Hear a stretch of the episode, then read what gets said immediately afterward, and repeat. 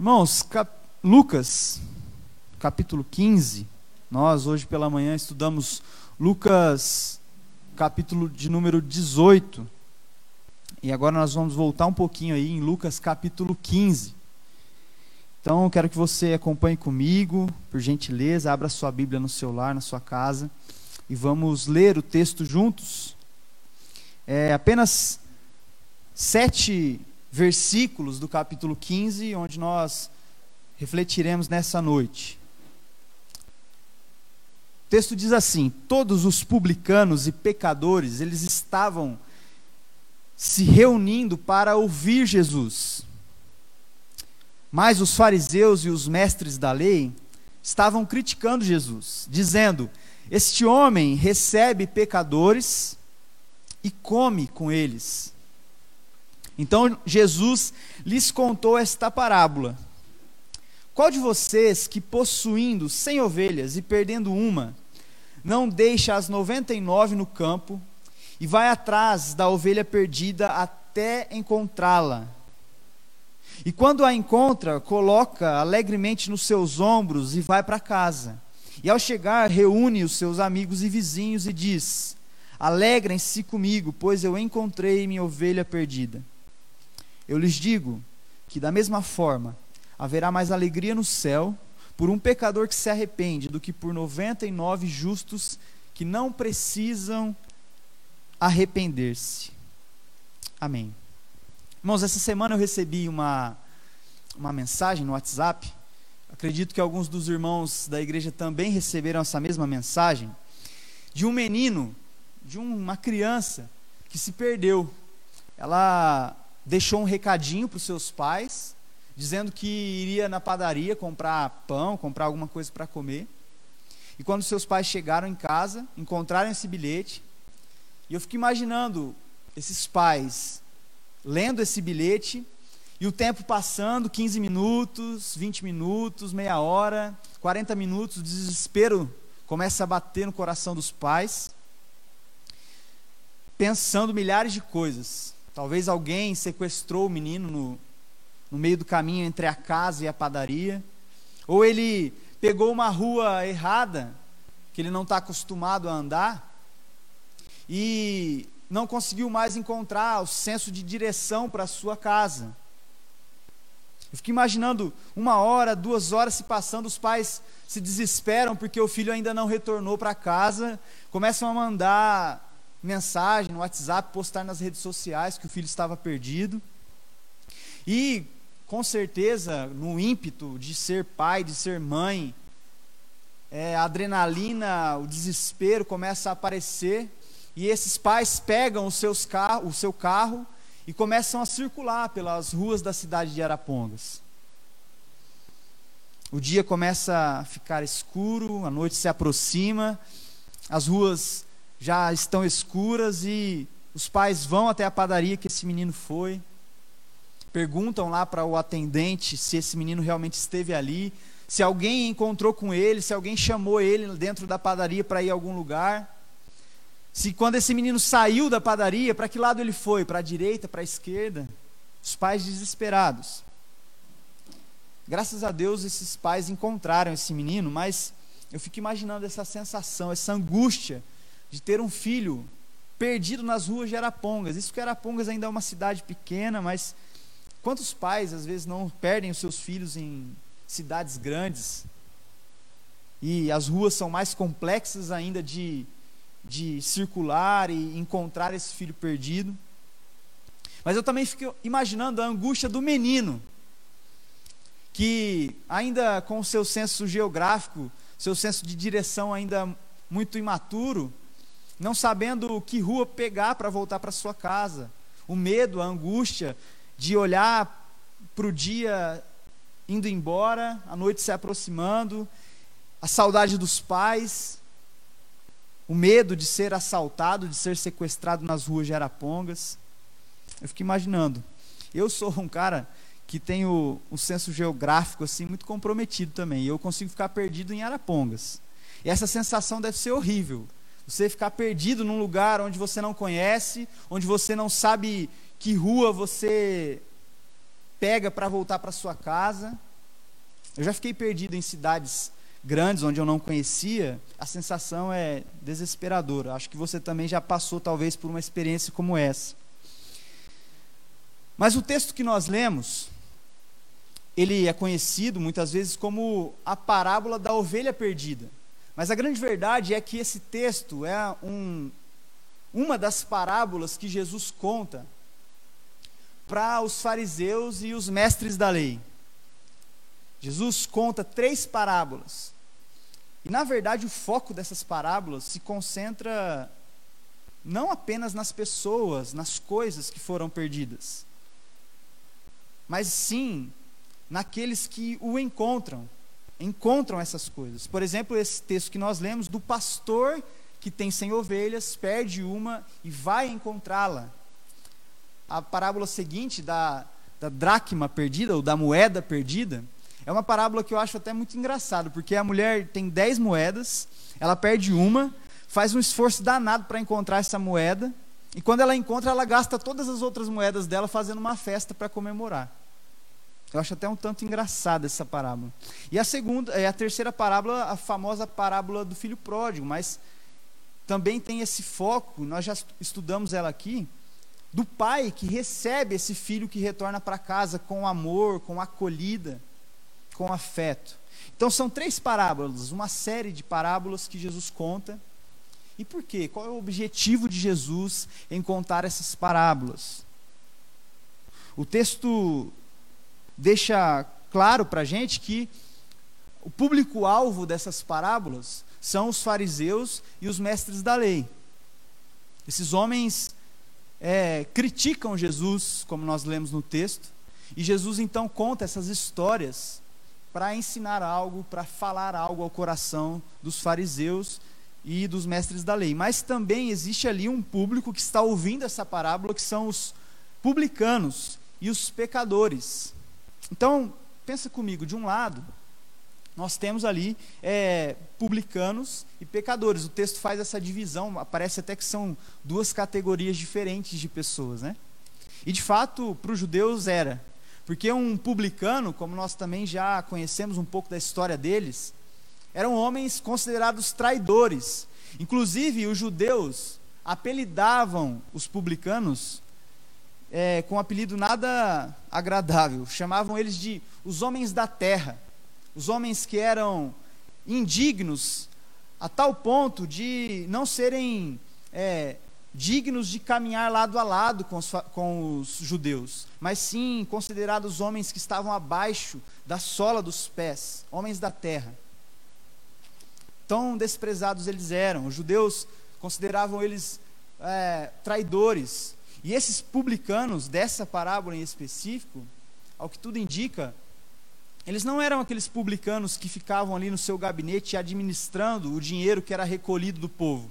Esses publicanos eram, eram os coletores do dinheiro, eles iam de casa em casa para coletar, para pegar esse dinheiro e levar para uma outra, uma outra categoria de publicano, que era aquele que administrava esse recurso. E a corrupção, como nós também já conhecemos um pouco da história, acontece em todas essas esferas, desde aquele que coleta o imposto até aquele que repassa esse imposto e depois aquele que repassa ainda o imposto o imposto para o Império Romano. A corrupção, é, a superfaturação desse imposto acontecia em todos os âmbitos. E esses são os homens que se aproximam de Jesus, traidores. E também pecadores, aqui as, dos mais variados das mais variadas categorias de pecadores. Talvez homens e mulheres que desobedeciam à lei judaica, homens e mulheres que tinham doenças, e essas doenças eram consideradas consequências de algum pecado cometido, algum pecado específico. Então era gente impura, pecadora, que tinha alguma deficiência, seja ela física, mental, mas eram considerados os mais pecadores do tempo de Cristo. E esses homens e essas mulheres, o texto nos diz que eles se aproximavam de Jesus para ouvi-lo. Então, a mesa posta, fim de tarde, provavelmente na casa de um publicano, que era alguém que tinha uma estrutura para receber esse tanto de gente. E talvez até o alimento que estava sobre a mesa, onde eles sentaram para conversar e para Jesus ensiná-los a respeito do reino de Deus, os pães, os peixes, eram alimentos adquiridos, comprados com o dinheiro da extorsão que os próprios publicanos faziam do povo. Mas Jesus não está interessado nisso. Jesus era alguém muito agradável, simpático com essas pessoas rejeitadas. Como nós vimos hoje pela manhã, as crianças amavam estar perto de Jesus. E eu acredito que isso teve um impacto muito grande ali no tempo de Jesus, porque uma criança estava acostumada a receber uma tratativa muito rude, muito grosseira da parte dos judeus, dos mestres, dos rabis. E Jesus, provavelmente aquele homem que, quando uma criança está fazendo bagunça na terra, se agacha para brincar com essa criança. Quando as crianças estão correndo fora da sinagoga, Jesus talvez se envolvia nessas brincadeiras das crianças e as recebiam, as acolhiam. Tanto que os discípulos queriam afastá-las de Cristo e ele diz: Não, não proíbam as crianças de se achegarem a mim. Os publicanos e os pecadores também recebiam essa simpatia de Jesus. Jesus acolhia com afeto, sentava à mesa, colocava a mão nos ombros desses publicanos, olhava nos olhos deles perguntavam a respeito da família, aqueles que ainda tinham uma família. Jesus se importava, olhava nos olhos desses homens. Há quanto tempo um publicano talvez não recebia o toque de alguém? Há quanto tempo um publicano não recebia a atenção de alguém por ser considerado tão grande traidor? Mas Jesus senta à mesa com esses homens e com essas mulheres. E do outro lado da rua, nós temos aqui o texto narrando os fariseus e os mestres da lei, que olham essa cena que para eles não soa nada agradável, Jesus se sentando com publicanos e pecadores, e começam a criticar Jesus, dizendo: Olha lá, olha um para o outro e diz: Olha lá aquele homem, esse sujeito sentando com publicanos e pecadores, com gente impura, com gente maldita. Perceba que esses homens nem chamam Jesus pelo nome, diz este homem, mostrando o seu desprezo, a sua rejeição pela atitude de Jesus. E talvez esse mesmo fariseu que murmura, reclama, critica a ação de Jesus, possa ser esse fariseu, aquele fariseu do capítulo 11, porque Jesus já havia tentado sentar com os fariseus e os mestres da lei na mesma mesa para conversar, para ensiná-los. Capítulo 11 de Lucas, se você voltar um pouquinho, você vai ver que algum fariseu chama Jesus, convida Jesus para fazer uma refeição na sua casa. E Jesus aceita prontamente esse convite. E antes que Jesus coma o alimento, Jesus não havia lavado as suas mãos. E o fariseu critica essa atitude de Jesus, dizendo: O Senhor não vai lavar as mãos para tomar essa refeição, comer essa refeição? Foi o suficiente para acabar com o clima amigável que existia. Jesus dá aquele sermão no fariseu, dizendo: Vocês, fariseus, vocês limpam o exterior do copo e do prato, mas o interior está cheio de maldade, perversidade. Jesus tentou sentar com esses homens, ensiná-los, mas homens religiosos que criticavam atitudes de Jesus. Talvez agora seja esse mesmo fariseu que encontra Jesus sentado à mesa com esses homens pecadores, mulheres pecadoras, e se enfurece com a atitude de Jesus sorrindo com aqueles homens, tratando bem aqueles homens os fariseus, eles. O que eu quero destacar com toda essa história eles tinham esse senso de superioridade, essa síndrome de superioridade, eles se achavam superiores a esses homens. Eles se consideravam homens perfeitos, seguidores da lei. E certo teólogo diz que, na verdade, o evangelho, antes de ser uma boa notícia, ele é também uma má notícia. E a má notícia dessa noite para nós é que nós somos como esses homens. Nós temos é, uma síndrome de superioridade. Nós temos um senso de superioridade que interpela as nossas relações e faz com que a gente crie caso, crie crises e conflitos dentro das nossas relações. Todos nós, que é um exemplo disso, né? todos nós estamos acompanhando a corrida pela produção de uma vacina efetiva para o coronavírus. Todos nós estamos acompanhando, esperando ansiosamente, orando por isso. E em agosto, agora, talvez os irmãos com certeza ouviram essa notícia. O presidente da Rússia, Vladimir Putin, anunciou que seria a primeira vacina é, efetiva contra o coronavírus. E glória a Deus por isso, que essa vacina realmente seja efetiva, seja testada, seja aprovada e a gente possa ter acesso a ela o quanto antes.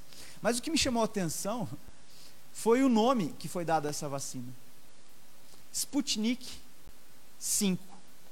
Esse nome fazendo referência a uma corrida é, ali depois da Segunda Guerra Mundial, que foi o tempo chamado de Guerra Fria, uma corrida que existia entre a antiga União Soviética e os Estados Unidos, para ver quem lançava primeiro um satélite que orbitaria a Terra. E a União Soviética venceu essa corrida e deu o nome de Sputnik I para esse satélite. E esse presidente agora da Rússia, então, faz alusão a esse caso, querendo mostrar sua superioridade. Num tempo de extrema crise, onde nós deveríamos estar preocupados com a efetividade da vacina para salvarmos ah, o maior número de pessoas possíveis. Os políticos, os líderes mundiais estão preocupados com esse senso de superioridade, essa síndrome de superioridade. Mas não são só os líderes políticos nós também sofremos com essa síndrome. Essa é a má notícia para nós. Nós, a nossa natureza vive experimenta essa síndrome de superioridade.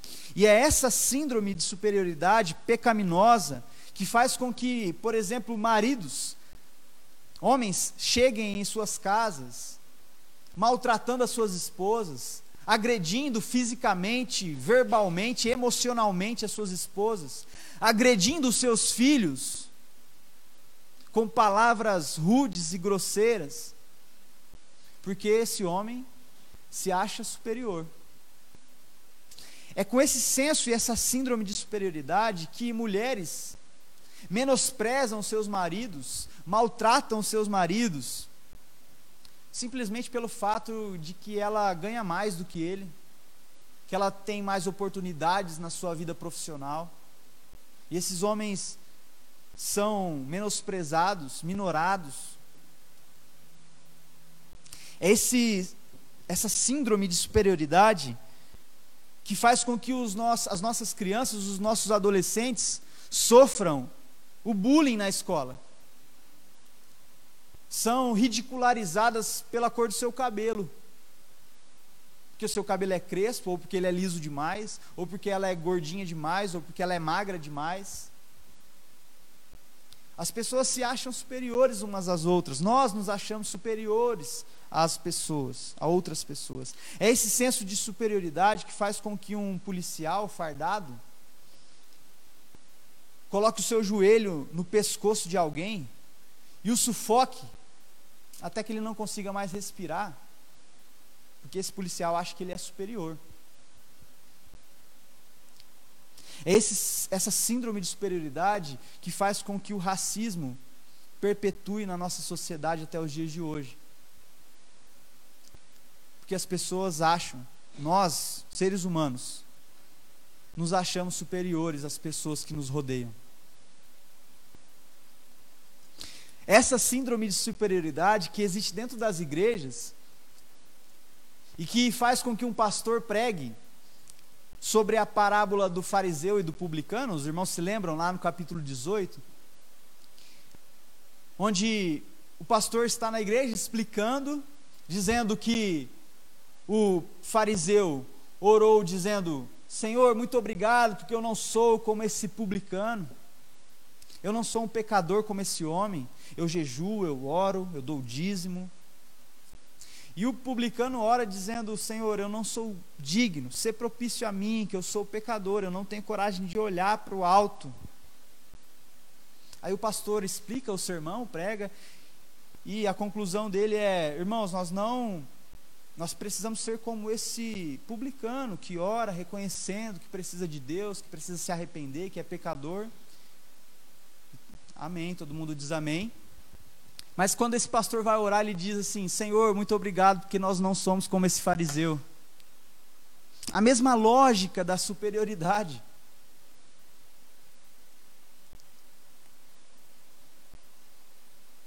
E outro problema existente nesse texto também é que essa superioridade que os fariseus é, achavam que tinham sobre os publicanos e os pecadores ela gerava e gera até hoje é um sentimento de autocomiseração. Pessoas que têm relacionamento, relacionamentos com outras pessoas que externam essa síndrome de superioridade se sentem menores, se sentem pequenas. Uma esposa que é maltratada pelo seu marido o tempo todo, xingada, oprimida emocionalmente, se sente inferior a ele. Um marido que é ridicularizado por sua esposa, se sente inferior a ela. Crianças se sentem inferiores nas escolas. Uma mulher recentemente me disse que não tem coragem de orar mais que se sente inferior a todas as outras pessoas, que se sente indigna de falar com Deus, que se sente indigna de servir dentro da igreja em alguma área, porque é pecadora, suas falhas, os seus erros, recorrentemente a consomem. E nós como esses pecadores e, publica, e, e publicanos que estavam ali ouvindo as parábolas e vendo a atitude dos fariseus. Imagina só, irmão, o pastor Paulo visita a sua casa, depois de um dia difícil que você teve, ele está lá com você no final da noite, sentado à mesa com você, você prepara uma bela mesa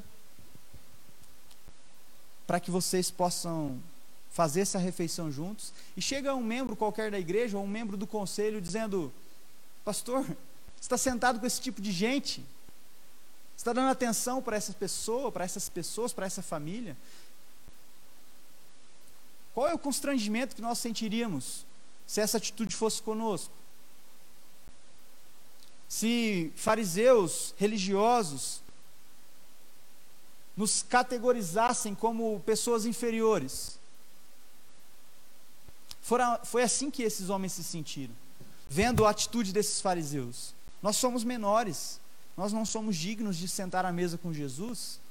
Talvez se perguntaram.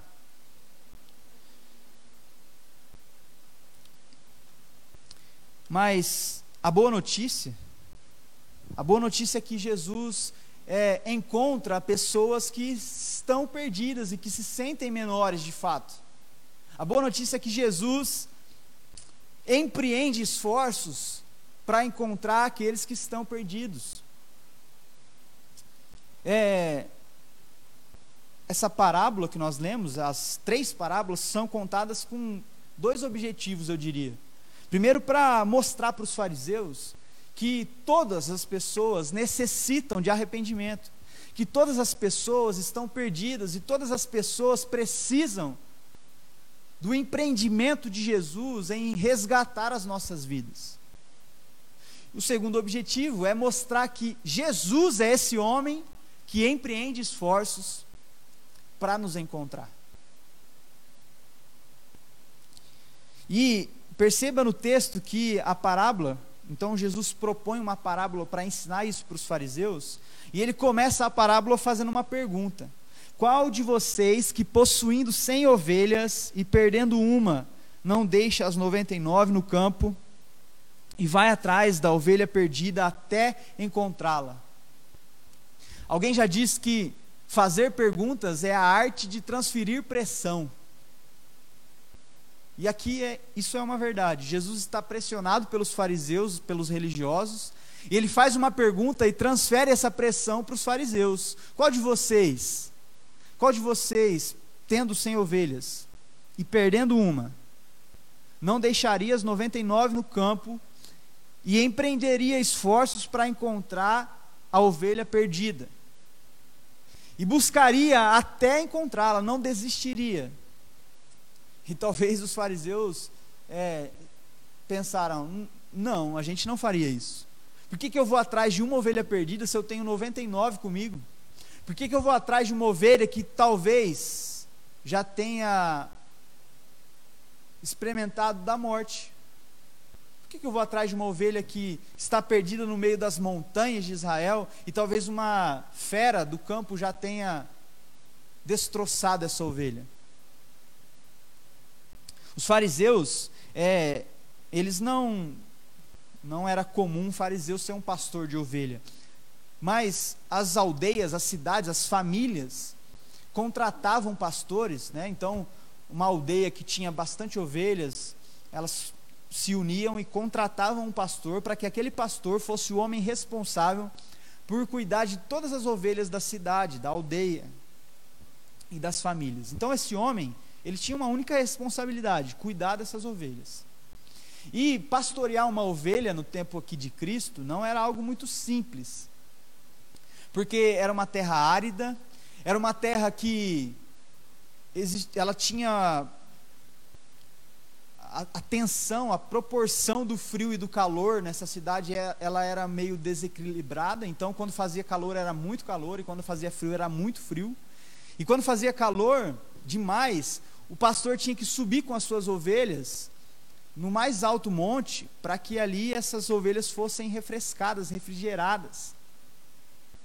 Quando fazia muito frio, esse pastor tinha que entrar entre as montanhas, talvez até encontrar uma caverna para esconder as suas ovelhas, para que elas não morressem de frio. Fora que era muito difícil encontrar pastos bons para que essas ovelhas se alimentassem. Não era uma terra como o nosso querido Paraná, né? Que cada esquina a gente encontra um pasto. Aqui em Arapongas, então, Israel era difícil encontrar um pasto. Então esse pastor, ele se esforçava para encontrar lugares, pastos verdejantes, para que essas ovelhas descansassem, se alimentassem. E final, no final do dia, esse pastor, ele contava as ovelhas, uma por uma. E às vezes se deparava com essa situação, estava faltando uma ovelha. Esse pastor deixava essas ovelhas na, no pasto onde ele estava, elas estavam, e começava uma jornada de procura dessa ovelha.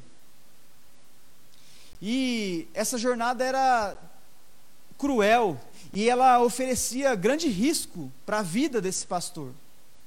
Porque ele precisava procurar entre as montanhas de Israel entre os pastos, entre as cavernas, entre os riachos pedregosos de Israel.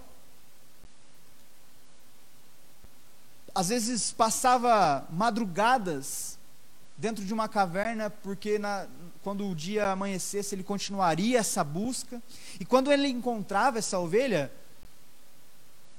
certamente ele encontrava essa ovelha machucada, ferida, que pisou em alguns buracos, caiu de alguns barrancos foi atacada talvez por algum animal e conseguiu escapar, mas ainda viva, toda machucada, toda ferida, ensanguentada, o pastor encontra essa ovelha. E o texto diz que Jesus conta essa parábola dizendo que esse pastor coloca a ovelha sobre os seus ombros, duas patinhas aqui na esquerda, duas patinhas na direita, na nuca do pastor a barriga da ovelha, talvez ensanguentada. E ele volta para sua casa agora, com essa ovelha sobre os seus ombros. Não se importa que o sangue da ovelha vai manchar suas vestes pastorais. Não se importa que o fedor que aquela ovelha está por conta da chuva que experimentou, dos lagos e lamas que ela caiu, possa impregnar o seu cabelo, a sua roupa com aquele cheiro, ele não se importa com isso. Coloca a ovelha sobre os seus ombros, carrega ela até a casa, até a aldeia a que ela pertence.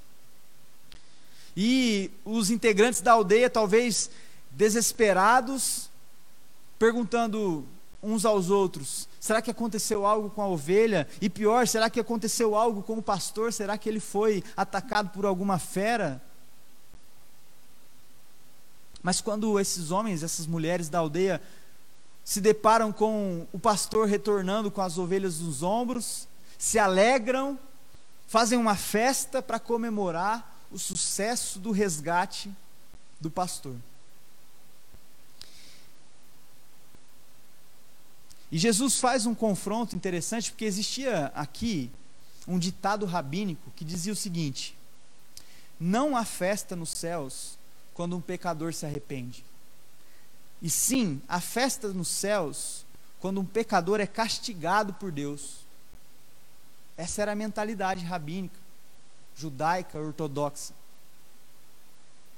E Jesus contrapõe esse ditado, dizendo: Eu lhes digo que, da mesma forma, haverá mais alegria no céu por um pecador que se arrepende, do que por 99 justos que não precisam arrepender-se. Jesus está ensinando para esses fariseus, está ensinando para nós nessa noite, que a festa nos céus, quando nós reconhecemos a nossa condição pecaminosa, quando nós reconhecemos a nossa síndrome de superioridade, quando nós reconhecemos, talvez, que nós estamos nos condenando estamos, estamos nos martirizando, mas precisamos reconhecer que Jesus é o pastor que empreende esforços para encontrar aqueles que estão perdidos. Ambos os lados estão perdidos. Aqueles que se sentem superiores, aqueles que se sentem indignos de, de se aproximar de Jesus, aqueles que acham que a sua religião justifica o fato de menosprezar as outras pessoas e aqueles que se sentem menosprezados pelos religiosos. Jesus encontra os que estão perdidos. Jesus nos encontra quando nós nos sentimos perdidos. Perdidos nos nossos pecados, nas nossas falhas, perdidos nas nossas decisões, quando a gente acha que está sem direção Talvez como esse menino que essa semana se perdeu, olha para as ruas e enxerga todas as ruas da mesma forma, iguais, e não sabe qual escolher para tentar voltar para casa.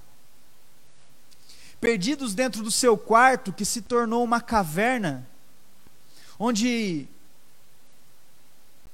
nós escutamos a morte rodeando o nosso quarto, a vontade do suicídio, a depressão, o medo.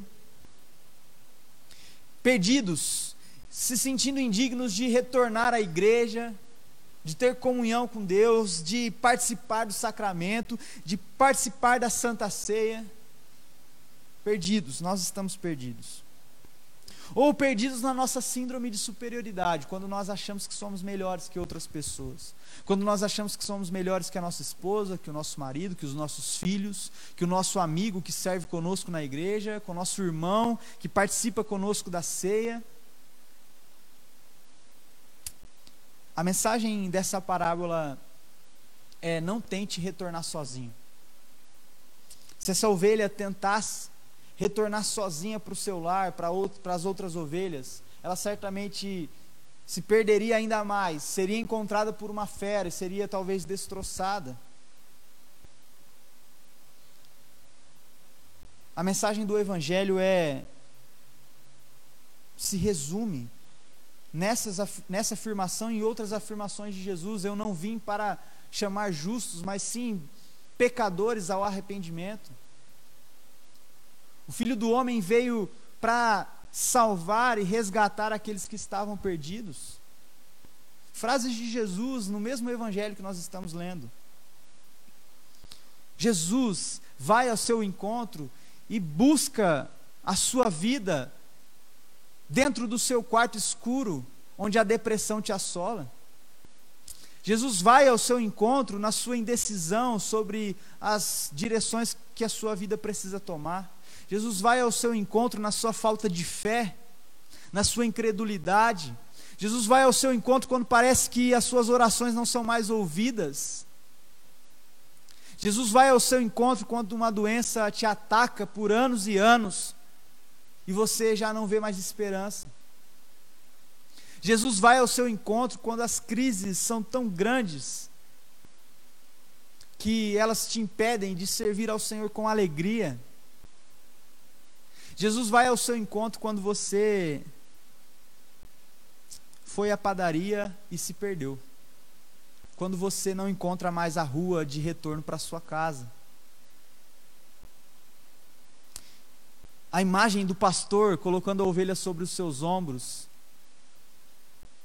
Para mim é a mesma imagem de Jesus crucificado, onde sobre os seus ombros estavam os nossos pecados onde, seus onde sobre os seus ombros estavam as nossas dores, os nossos medos, a nossa síndrome de superioridade, a nossa autocomiseração, o nosso sentimento de tristeza e angústia, sobre os seus ombros, manchando o seu corpo com sangue, estavam os nossos pecados. Sobre os seus ombros estava a ira de Deus, Sobre os seus ombros, ele carregou o peso da ovelha perdida, fedida, machucada, sem esperança e com dores. Nós estamos perdidos, mas a boa notícia é que Jesus encontra aqueles que estão perdidos. Em nome de Jesus, eu quero orar com você e que na nossa confusão e no nosso senso de direção comprometido, nós possamos ser encontrados por Jesus. Que assim como o menino que nós comentamos na introdução, se sentia amedrontado pelo tempo que passava e os seus pais não o encontravam, nós possamos ter a esperança de que Jesus venha ao nosso encontro e seremos salvos por esse empreendimento de Cristo em nosso favor. Oremos. Pai, muito obrigado. Obrigado porque o Senhor nos amou primeiro. Obrigado porque somos indignos, pecadores. Essa síndrome de superioridade estava em Adão, em Eva, nos nossos primeiros pais que, na prerrogativa de serem como Deus, queriam ser superiores a Deus. Achavam que o seu próprio GPS poderia conduzir a vida deles. Mas se perderam. E, consequentemente, nós nos perdemos. E precisamos ser achados por Jesus precisamos ser encontrados. Como crianças que se perdem dos seus pais, como ovelhas que se perdem dos seus pastores, como uma moeda que se perde da sua dona, como um filho que se perde do seu pai. Nós precisamos ser encontrados por Cristo. E nós reconhecemos isso nessa noite. Em nome de Jesus. Amém.